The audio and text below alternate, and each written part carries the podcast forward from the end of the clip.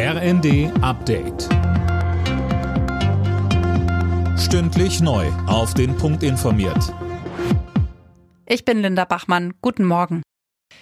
Innerhalb der Europäischen Union sollen ab dem Jahr 2035 nur noch klimaneutrale Neuwagen zugelassen werden. Darauf haben sich die EU-Staaten und das EU-Parlament geeinigt. Mehr von Lisa Schwarzkopf. Die Vereinbarung sieht vor, dass damit in 13 Jahren innerhalb der EU keine neuen Autos mehr mit Benzin- und Dieselantrieb zugelassen werden sollen. Schon vorher, ab dem Jahr 2025, sind allerdings auch Zwischenschritte geplant. Wie genau die aussehen, ist allerdings noch nicht bekannt. Die EU-Staaten setzen mit dem Verbrennerverbot noch stärker auf Elektromobilität.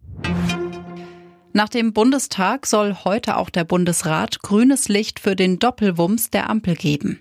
Mit dem 200 Milliarden Euro Paket sollen die hohen Energiepreise abgefedert werden. Außerdem stimmt der Bundesrat über die Energiepauschale für Rentner ab.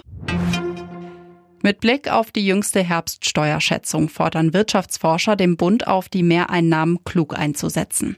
Marcel Fratscher, der Präsident des Deutschen Instituts für Wirtschaftsforschung, hofft etwa auf ein Ende des Gießkannenprinzips. Er sagte im ZDF, die oberste Priorität meiner Ansicht nach sollten jetzt kluge Zukunftsinvestitionen sein in die Menschen, in die Stabilität der Wirtschaft, aber eben auch im Klimaschutz und in andere Transformationstechnologien, damit die wirtschaftliche Transformation gelingt.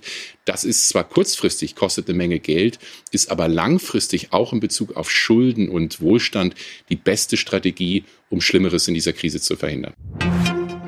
Der SC Freiburg steht vorzeitig im Achtelfinale der Fußball-Europa League. Die Mannschaft trennte sich mit 1 zu 1 von Olympiakos Piraeus. Und auch Union Berlin hat Chancen aufs Weiterkommen. Die Berliner gewannen gegen Sporting Braga mit 1 zu 0. Alle Nachrichten auf rnd.de